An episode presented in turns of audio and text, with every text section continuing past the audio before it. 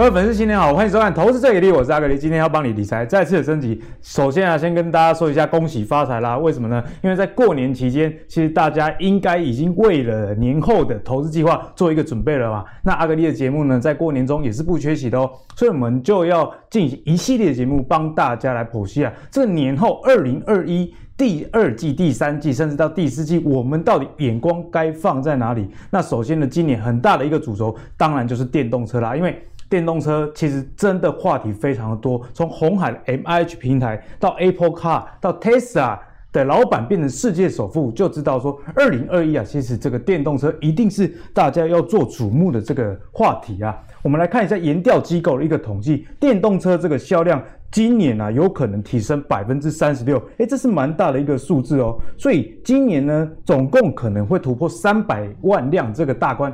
但三百万辆，你会觉得说，在整个车市，全世界车市里面，三百万辆好像不是一个很大数字。但是你要知道啊，这股价永远是反映未来。所以当未来几年市场预期说这个电动车可能卖到一千万台、两千万台，甚至全面取代油车的时候，哎，这个投资趋势就是你千万不能错过的。阿格力最近也发现啊，这个欧盟二零二五年之前的这个排放标准越来越严格，所以这其实也间接的呃阻止了很多油车的推出，逼迫了车厂真的要往电动车去前进啊。那最后也要跟大家提到说，在二零二一年的车用晶片市场也有可能止跌回升哦，哦，预期成长会到十二点五 percent。不管你卖的是不是电动车，现在油车这个自动驾驶以及主被动安全也越来越多的情况之下，是车用的电子以及电动车的话题，就是今年你该锁定的一个投资主轴。那首先呢，欢迎在过年期间呢，跟大家一起来分享，而且是呃不辞辛苦，对不对？在过年还加班啊，那就是我们的白一红白老师，主任好。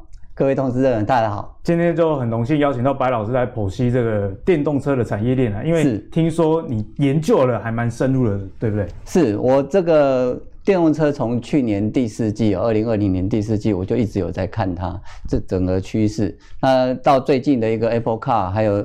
鸿海的一个大联盟的一个产生哦，对，我都一直在关注，我自己的一个频道的部分也都每天都有在、嗯、一直在追踪这些相关的股票。所以呢，今天今天白老师呢就要跟大家剖析整个电动车从上中下游，哦，我们有一个比较全面的一个探讨。那想先请教一下白老师，可不可以帮我们介绍一下？哎，电动车这个概念股，虽然大家。大概知道是怎样的概念，不过这毕竟是一个蛮庞大的产业链嘛。那从上中下游，我们该怎么样去看待？我想，我们电动车要去看的是说，我们这台车子的组合有多有哪些厂商在这里面。我们回想到两千年的时候，那时候我们刚开始要拿到摩托罗拉手机的时候，我们那时候做股票怎么做？哦，这荧幕是谁做的啊？话筒是谁做的啊？按键是谁做的、啊？逐一的拆解，那逐一的去拆解。哎、欸，那时候很红哎、欸，我记得我爸当时有办，是不是叫小海豚？是啊，是啊，有点印象。摩托罗拉小海豚，然后那 Nokia 五二二零八八三一零都很红。那时候光折叠功能就觉得这手机很屌，甩开来哇，哎，都很好用。那但是呢，我们在电动车的时候，我们看到特斯拉满街在跑的时候，我们要去想电动车跟燃油车有什么不一样？嗯，对啊，那。在电动车这一块，我们分成了四大一个环境的一个四个主轴，一个就是在电池的系统部分，电池是占这个电动车成本蛮高的，对，它占了四十 percent 的一个比重在这个地方。那再来就是动力系统，那电池跟动力呢，它要有车电的一个串流，所以呢，我们电池动力跟车电，它这个是整个一体来去看的。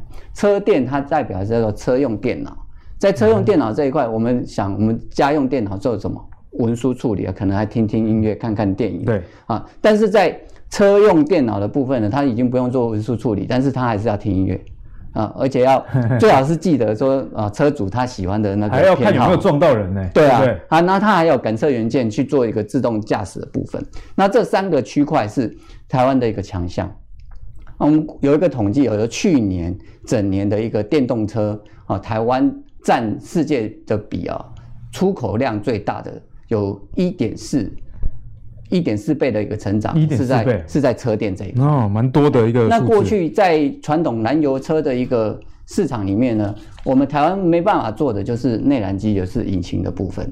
啊，那是在车身系统这一块。嗯啊，但是在电动车的时候，哎，刚刚好，我们不会做引擎没关系，对，电动车不用做引擎，但我们的强项刚好发挥出来，就在车电系统跟电池动力这边。哎、欸，这个你点醒了阿格力。其实，在过去台湾的汽车产业最为人诟病的就是你关税保护的情况下，哎、欸，引擎但是做做不出来。对。那在这个电动车的时代，马达，你看 Tesla 马达也是跟台湾有关系。是。所以在这个电动车的这个时代，其实台湾比过去的油车时代多了很多的一个机会。对，所以说为什么我们过去哦，从去年第二季以后，我们不是八八五零零之后开始涨上来。车电这一块一直都是有在讲，有在讲，但是一直到第四季，真是今年第一季的时候，才整个发挥出来。为什么？因为特斯拉它的销量开始上来。嗯、那特斯拉的供应链在台湾的一个呃电动车的一个厂商的供供供给的一个占比哦，是相对是比较高的。对。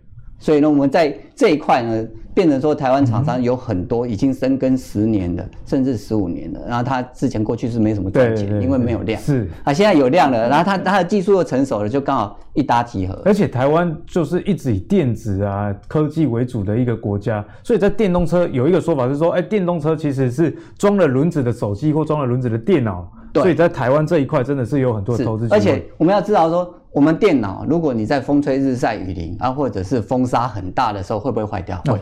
嗯。但是呢，车子车用电脑，包含你车身系统的部分，你就是要承受这些比较艰困的环境。对。而这个部分是台湾的强项，我们能够让车子在任何一个环境下开的时候不会抛锚。电动车一抛锚是推不动的。对对对。哎，不像说你一般的燃油车 放空档还可以推得动啊，电动车它是。就没有办法、哦，这个问题就很大了。是，那台湾其实一直在这个工业用或是这种特规的电脑部分非常的强嘛。是，所以呢，在电动车方面也是有很大一个机会。那在车身系统部分，我们该怎么样去留意一些投资的主轴？因为车身系统的话，我们让你说钢板啊，或者说是轮胎啊，比如轮胎的巧芯啊，或者说啊、呃、车灯的连加这些，他们其实变成说我原本就出燃油车嘛。啊，你现在没有买燃油车，那买电动车，这差异不大，那差异还是一样一一颗换一颗嘛。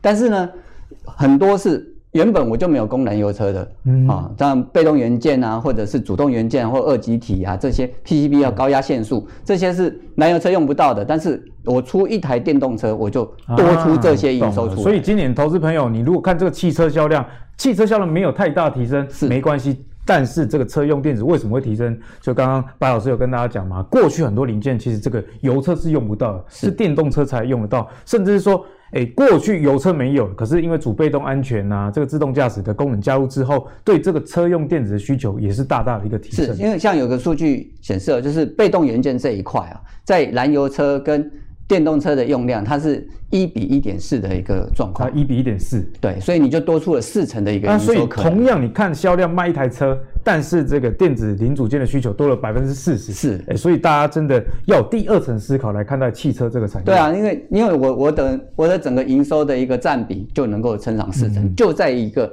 同样的一个价格基础上，对，我营收成长了，那我当然我盈利就增加了。嗯嗯嗯那接下来要跟老师请教，我们刚刚讨论了电动车整个上中下游的产业链之后，我们就要来进一步的讨论到 Tesla，因为电动车几乎代名词就是 Tesla 嘛，至少在现在是这样状况。那这个马斯克也因为 Tesla 股价化飙涨，变成世界的首富了。所以怎么样看待这个 Tesla 在台湾相关供应链的一些机会？我们要先讲到特斯拉，其实电动车这个话题哦，从二零一五年一直都有在。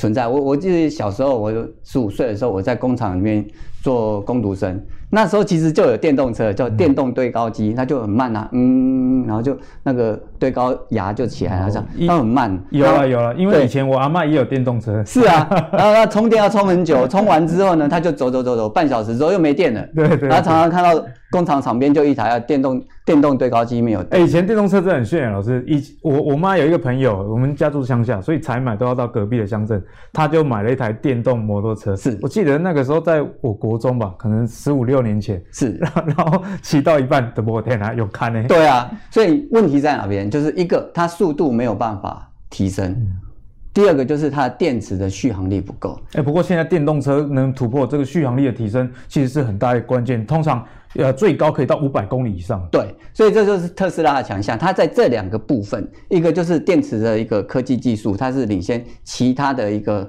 原本的汽车车商。然、嗯、后第二个是。叫做自动驾驶的部分，那这两个部分其实是特斯拉的灵魂。那我们在图解这个啊特斯拉的台湾供应链的时候，我们要专注到的就是这两块，这两块就是诶、欸、其他电动车跟特斯拉电动车的差异性。嗯那我能够打入特斯拉的供应链，那这一块我能做起来的，那其实是一个活广告。哎，听起来好像在以前电子股的概念是，你是苹果阵营还是非苹阵营？对，所以未来的电动车就是按特斯拉阵营还是非特斯拉阵营？对，但是台湾的好处就在这里啊，它没有排他性，也就是说谁排单嘛，就当台积电它苹果也接，高通也接，Intel 现在要转单进来也可以接，那。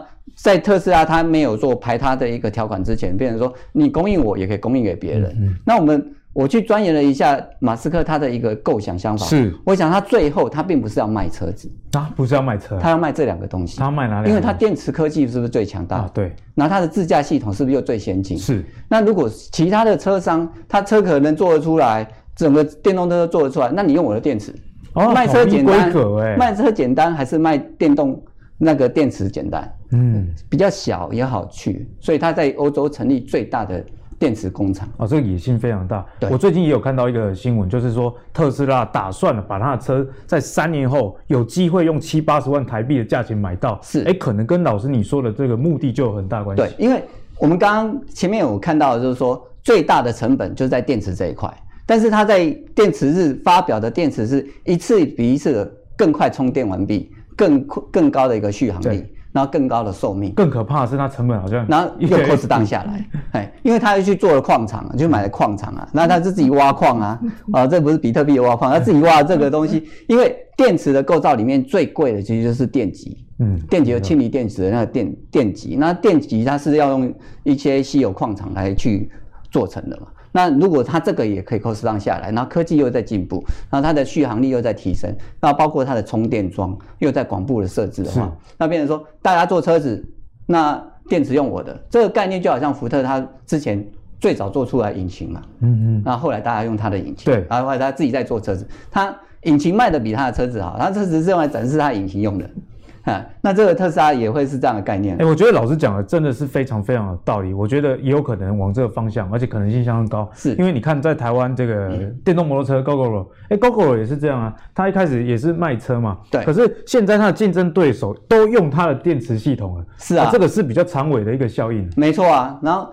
而且它的管销成本会最低啊，是是，没有什么像最近都是他在上海又出出出包嘛，他的车子好像又又出了问题，在高速公路爆冲。但只要电子系统这个被他统一了之后，其实他以后就不用担心自己车卖的好不好，对，反正我卖他卖都是我赚钱。因为毕竟他的专长并不是在车子有多快，对，他的他的专长就在我们刚刚所讲的这两项电池跟他的一个。自动导航部分，而且我们要再讲那个，就它有星链计划。嗯嗯，它星链计划是用来干嘛？是低轨道卫星。对，它包覆了整个台那个不止台湾，然后整个地球的一个低低空的一个轨道上面，那要用来干嘛？GPS 导航。GPS 导航。那 GPS 导航它是用来辅助五 G，嗯，因为我们知道五 G 它的传输速度快，但是呢距离短，对，它穿透力弱。哎，那在自动导航的一个状况下，它必须要是什么有。有讯号来去控制它的。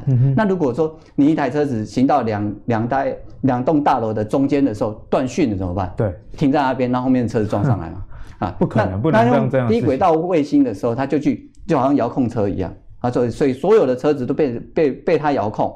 那这样就很方便，甚至在一个广泛的一个大陆型的一个国家的时候，变成四下都无人，那那就是最好使用的低轨道卫星，就直接就、嗯、就直接用过去。那如果我今天我一台车子，我跟你标榜的服务是，你不用自己开，哦，太好了，然后而且你不用怕没有电，开到哪哪里都有电，那一定要买的，一定要换。然后现在价格更便宜，换，绝对换啊，对对，两百万的 Model。都有人买了，那一百万的呢？哦，现在 Model Y 如果破一百万的时候，车上满街跑。啊，所以这老师讲到这里啊，大家就可以明白为什么这个 Tesla 的市值超越了那个 Toyota。对，其实大家已经预见了几年后的未来，因为我也有看到一份报告说，这些日本的车厂啊，要逆向工程 Tesla 的一个系统，发现说 真的对，因为他们走的比较前面，太快了。哎，因为他们专长是做车子，我车子做的太漂亮了，然后我防撞这什么安全系数都很好，OK 没有问题。但是你把引擎拿出来，然后把电池装上去，不会动。OK，那相信讲到这里呢，粉丝们一定就很清楚，这电动车未来到底是怎么样去走，不单纯只是哎比较环保这样子而已。刚刚老师讲到结合这个卫星的系统，所以阿格力最近也有发现啊，台股里面相关的这个卫星的股票也是都在上涨，因为它要感测。你卫星在上面讯号发下来，那你车子要能接受到这个讯号，那这就是台湾的强项。嗯、IC 设计类股有蛮多的，也都有在做这一块。呃，例如像我最近有注意到，哎，台阳这个股票就表现，所以在电动车里面确实有很多想象的空间。那到底有哪些股票是比较具体的？我们就请老师来帮我们解析。好，我们看到这个供应链哦，其实我就找就刚刚的那个四个区块来去看啊，那是蛮多的个股啊，里面呢有感测的，有电动电池的，有传动的这些。啊、呃，是蛮复杂的。那我们把它简化出来，它就变成是这样子。这个是从刚刚的那一堆里面，我们挑出来就是重点个重点对，重中之重啊。因为我们刚刚讲它的强项就是电池跟自驾的部分，自驾就是要感测，感测元件的部分呢就会是一个重点。然后就它的一个摄像头，嗯、或者是它的一个内控的一个 IC 镜片的部分。是。好，当然再来的是就是充电的部分，就是像台达电。哦，台达电今年呢也是受惠这个电动车的概念，对，而且它的营收占比是最高的啊，在营收占比是最高的。台达电在绿能供应跟储能这一块，它深耕了十几年，然后它是所有特斯拉相关供应链里面，它的营收是最高的。营收占比，但是占占它的整个集团的营收来来讲的话是没有那么高，所以大家没有其他就过去没有注意到台达电，主要还是它的业务比事业比较庞大了。对，比较。但是我最近啊，因为阿格力的车。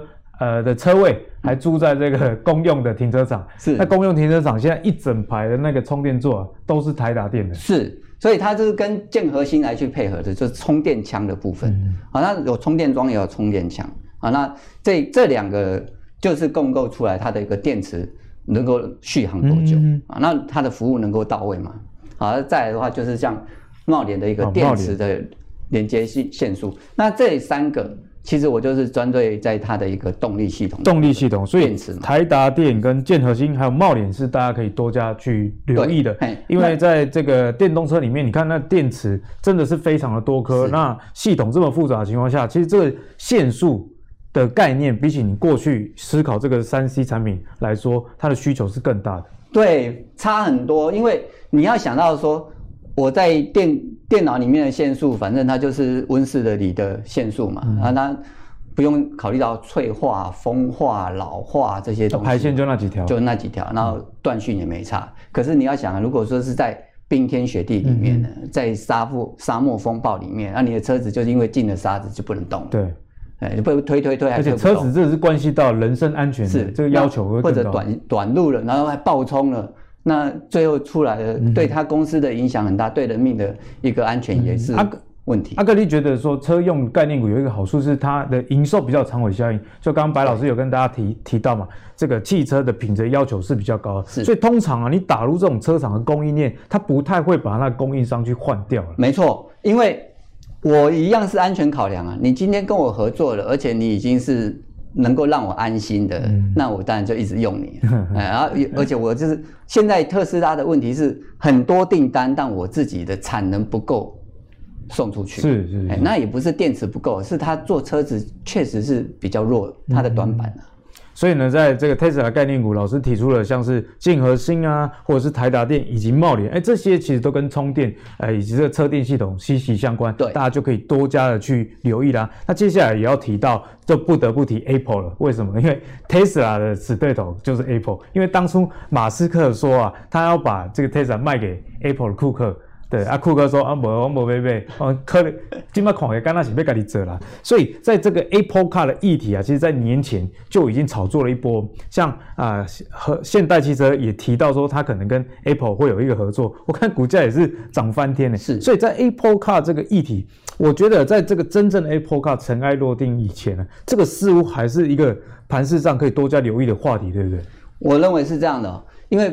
苹果它的强项是什么？就是炒作话题。我们去想啊，它 iPhone 每一次都说要出来，要出来，然后就有很多的想象的一个外形啊，那些叶配文都会出来。莫名其妙，林志颖就有 iPhone，那感感觉就是 Apple 直接给他的啊。是啊，就是这种业配的状况啊。那所以你看哦，它二零二四年才要投产。才有可能再去做的一个 Apple Car。嗯他现在二零二一年的年初就来放这个消息，然后同时也是宣告说，你各家厂商现在赶快去努力开发，反正我到时候选某一家来合作，或某个集团来合作，某一条链来合作，啊，那你们赶快去踹，赶快去踹，赶快去踹，哎，那他根本不用花研发成本，他只要出那个牌子，咬掉一口的苹果就结束了。好，那。它的 Apple Car 的这个概念，它并不是说今年年初才提出来的，它早在之前的一个泰坦计划的时候，它就已经有在想说要做 Apple Car。嗯。那它的概念其实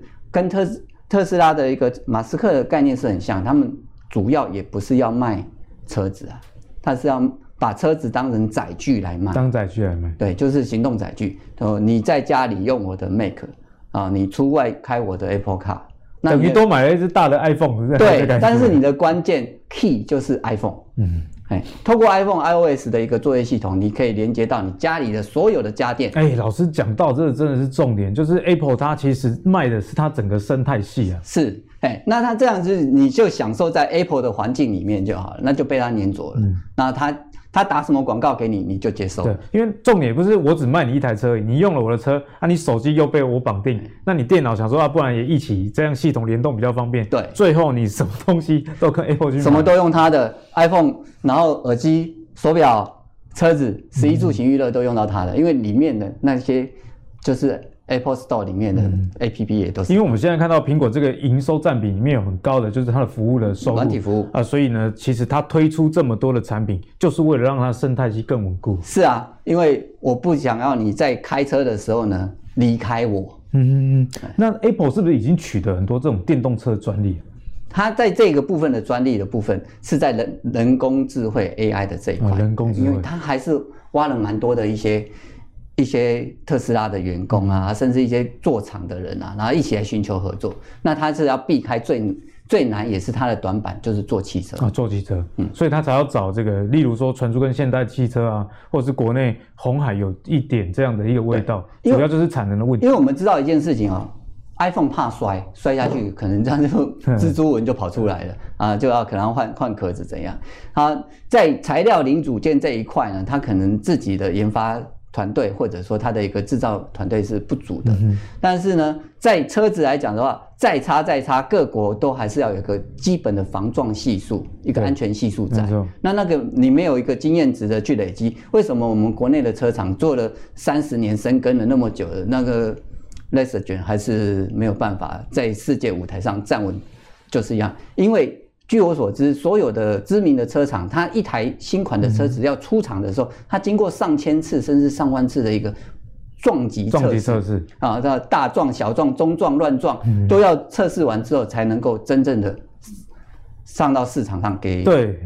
因为因为因为粉丝知道吗？就是刚刚白老师讲到这个，就是很大重点。其实造车没有我们想象的那么容易啊。是，你看台湾的关税壁垒那么久，我们买进口车要花那么贵的情况下，为什么大家还持续在买进口车？并不是钱太多好吗？对，是这个造车的工艺真的有一个很大的落差。就我一个朋友，他是开 BM 的，他他是说，我并不是因为钱太多我开 BM，但是呢，你在高速公路开久了，你就知道开 BM 的好处哦，稳定性，稳定性。车够重，然后呢，也不怕被撞。对，所以在这个 Apple Car 议题上，为什么这么多公司都传出有机会？主要就是说，造车这个并不是一两家公司可以完成，它其实是一个工艺的展现。就是说，一台车啊，那么多的铁件扣件，如果你一个地方焊点焊错，那对于撞击之后整个车的这个安全的承受度，其实是差距非常多的。对，而且，但是呢，你这个车子呢，它。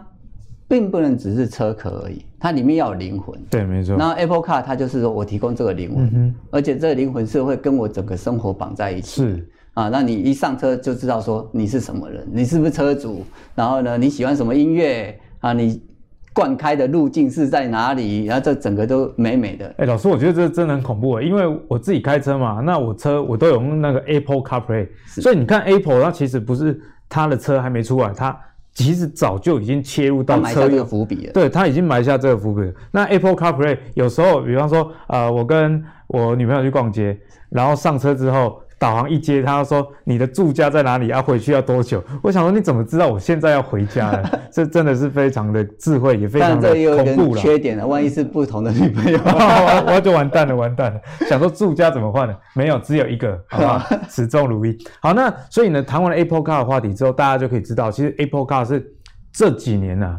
啊、呃，不管它上市了没，就算上市之后，也像 iPhone 一样，其实 iPhone 概念股也有十几年这样的一个长尾效应。所以 Apple 相关的啊、呃、一些 Car 的概念股呢，如果你想要持续的追踪以及得到最新的消息的话，别忘了订阅投资最给力哦。那接下来我们就要跟老师来聊到红海，因为之前一度传出跟 Apple Car 有这个啊、呃、可能会有合作，可是如果先不谈 Apple Car，其实红海的这 MIH 的平台也是。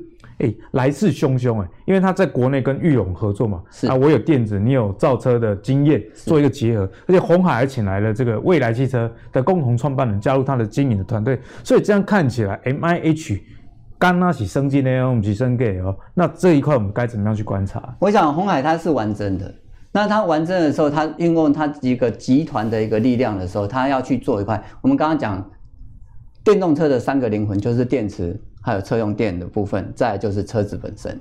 那它车子本身它不会造，是，对。那电池的部分它也是它的短板。但是但是车用电子的这一块，它是完全的具备。反正，在世界上你要做什么电子产品，找红海就对了。是啊，不管是宽屏的台阳啊，或者说是呃面板的部分群创，它都有。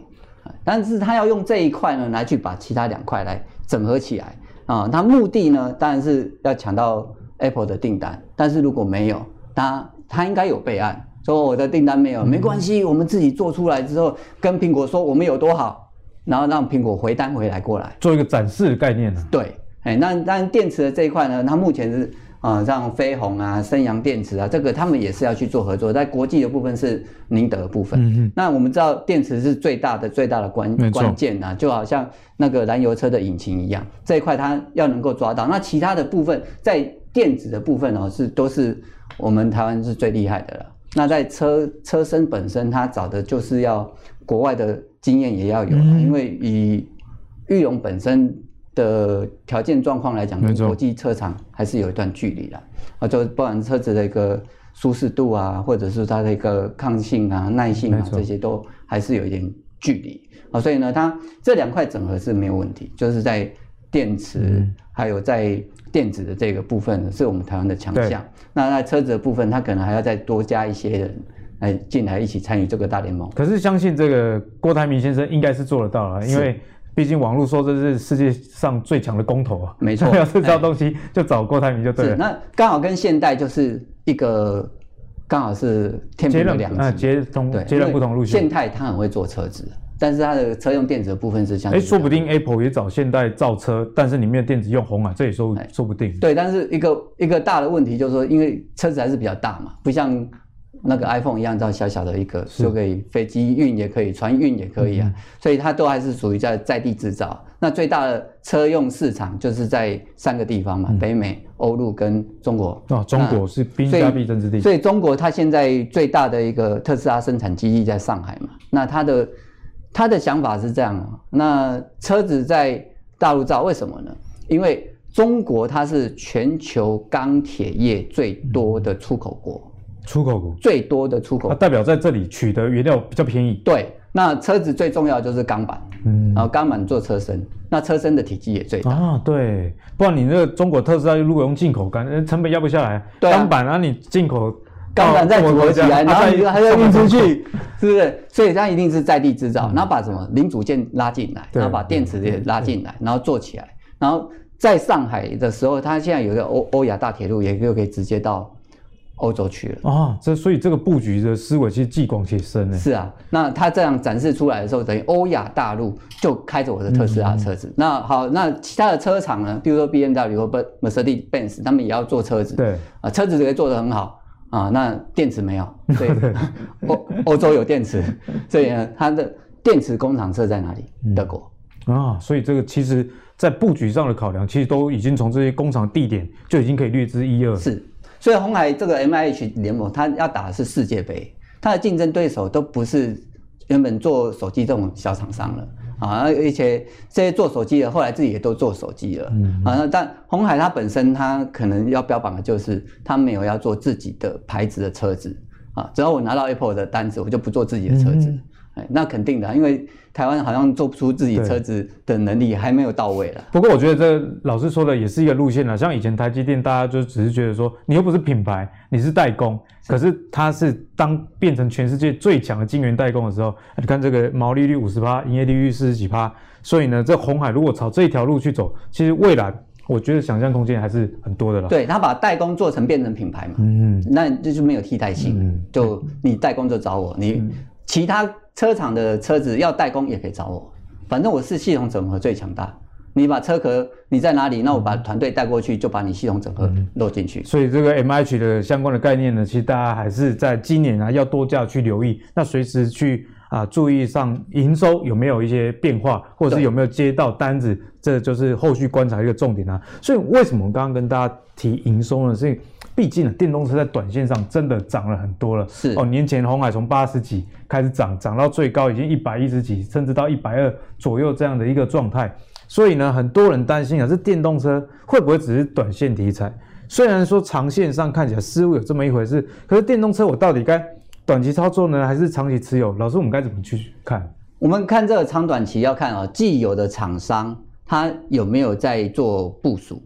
如果他没有做做部署呢，表示说。我看你这个就是短线的，你不会是我对手，嗯、我还是继续卖我的燃油车。对啊啊，另外一个就看政策有没有去做相对的补助。那我们来看到第一个部分，就是在既有车商的部分，我们看到像马自达、福特或者说是本田，他们都有在规划，就是在未来最晚到二零三零年之前，它都会有投入的资金跟出出来的一个车款。嗯哼，那这个代表什么？它也把这个视为一个未来的市场。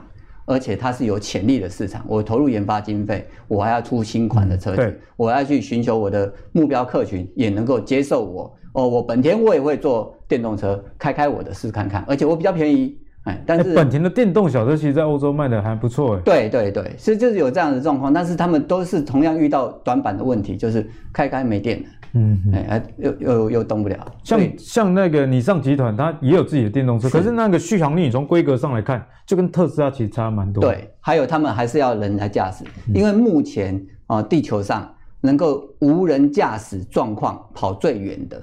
还是特斯拉的车子，嗯，啊，他有做一个测试，从从那个加州拉到旧金山，然后真的无人驾驶，手插在那边，他驾驶在那边走，心里可能很害怕，对不对？他那还好，因为他们的路上没有什么人啊，跟台湾不一样，没有那么多三宝，是是是是，啊，因为他也分不清楚跑过来的是球还是人，还是还是路还是路，对啊，路要避开，不然撞到人车子坏掉，嗯，呃，路比较大只，好，所以呢，连在一些传统的欧洲的一些跑车的一个车厂啊，它都有。预计啊，在二零二五年啊，甚至二零一九年，就去年都已经有推出来，但那个销量都还是没办法跟特斯拉相比，是，就是还是在这两块上面。所以为什么特斯拉把这个电池的部署部署在欧洲就是这样？然后在我们再看到政策补助的政策，其实是一个新产业要开始很大的一个重点。对，比如像绿能产业，那我们看到拜登上任以来哦，他要加速推推动的是这个绿能的这个绿啊。绿能的部分，绿能政策，绿能的一个发展哦，那里面呢有提到跟电动车有关的，譬如说像这个第二第二项排呃排放的部分，零排放，嗯哼，这个是很标准的零碳排放，是它要透过五千亿美元的一个经常性支出，经常性支出就是每年都有，不无时无刻都有，你来申请就有，我就是补助你，你就是燃油车换成电动车啊，所以这个。支出真的是非常非常大，对电动车产业也很重要。是，所以我的车子坏掉了，那有现在有补助，你会想要换电动车吗？肯定的嘛。对，肯定的。对啊，而且有一个状况，各国都一样。我们一般开燃油车都知道五油三水跑不掉。保养问题，保养一定要有，但是电动车它只要一油一水就。哎、欸，这个真的是很吸引我的一个地方。我当初没有买电动车，是因为就充电桩的问题，因为还不普及嘛。是，可是我相信这个充电桩现在看起来已经越来越普及了，嗯、很多停车场都有这个电动车专用的一个现在有个状况哦，就是停车场的电动车充电桩的停车位哈、哦，是要排队，对，要排队。哎，那没有办法说所有的电动车的那个都有充电桩的车格，没有，还没有办法。那当未来这件事情做到的时候，我相信大家在经济的考量上，其实电动车比油车很有竞争力。是，所以你看，像拜登的第五项，他就讲全美要建置五十万个电动车充电桩，五十万。可是以美国大陆的这样子一个一个大面积的部分啊，它还是主要还是在一个呃。都市的部分，还有商场的部分，嗯、而且这个是由联邦政府来推动的。哦，联邦政府对，他就去建置这么多五十万个电动车桩，就是说你要换车啊，找我，那你不用怕说充电没有地方，我已经弄好给你。他、嗯、的目的就是绿能嘛，啊，绿能啊，零碳排放在这一块。那他现在也准备要重返巴黎协定嘛，那这个就是要去推广全全球的一个绿能的一个概念。再来。连中国大陆，它现在的四大车厂也全部在推电动车。嗯，电动车是，所以我们这样看，在既有的厂商也在推电动车车款，然后在既有的政策上面，美中两个，中国是现在人口世界最多的国家，好，然后也是车市第二多的国家，然后美国是人口第三多的国家，对，那是车市第一大的国家。那这两个都在推一件事情的，那这件事情怎么会是短线呢？所以你从产业上来看，中美两个大国其实世界汽车主要的一个消费国，那他们的车厂也非常的多，两国的政府也不约而同的针对这电动车提出补助这样的一个方案，所以电动车从长线上一定是一个可以追踪的话题，但是在短线的操作上，老师有没有什么建议？毕竟这种股票。就很像从化区的房子，是我们也知道说未来很好，可是还没机能还没到的时候，有时候价格就已经到了，我们该用怎么样的心态去面对？像最近像像广宇啊，或者说台阳这些，哦、呃，跟电动车有沾到边的，可能都都有一些涨幅上来。那我们真的还是产业选到嘛？嗯，电动车产业对，但是呢，基本面有没有跟上来？它的营收有没有跟上来？啊，譬如说广宇，那它有出几辆电动车的相关零组件的一个。诶，业绩出来了吗？嗯、还没有嘛？没有，因为连 Apple Car 都要二零二四年出来啊。那二零二四年出来的时候，是你红海中选吗？也还不知道。M M H 的第一台车也还没有看到。对啊，连第一个合作对象都都还没有。那但这个概念是已经出来了，但好像这个业绩未到，股价先动啊、嗯。那这个就比较有一点点虚啊。那在短线操作上，老师有什么建议？是不是等这些股票？啊、呃，大家都知道它有这样的概念，那未来可能拿到订单的机会也是有，等它股价修正了之后再说嘛。对，因为我们还是要用到基本面的一个模式来去做切切入啊、哦。这档股票我们要买，然后再来呢，用技术面的方式去等到它一个相对的好买点。嗯、如果它是一个未来有趋势的公司，然后它的股价相对来讲都会是在一个沿月线的一个模式在走。那它如果离月线太远了，它修正乖离的。嗯状况会回档可能就很危险、欸。那回下来的时候，那你刚好就接到刀，那就比较累一点了。嗯、所以呢，总结来说，相信大家在今年的特别过年的节目里面有感受到这个电动车实在是未来一个趋势。那今天的节目中呢，我们从 Tesla、Apple Car 一路讲到红海的 MIH 平台，那白老师也分享了非常多相关的概念股给大家。不过最后，白老师也提醒大家，虽然这个 Apple Car 或者是 Tesla 也好，哦，这个电动车是长线的题材，不过呢。毕竟在短线上，有时候股价领先基本面出现太多，或是乖离太大的时候，你这时候去为了概念而进场啊，反而是很危险的时候。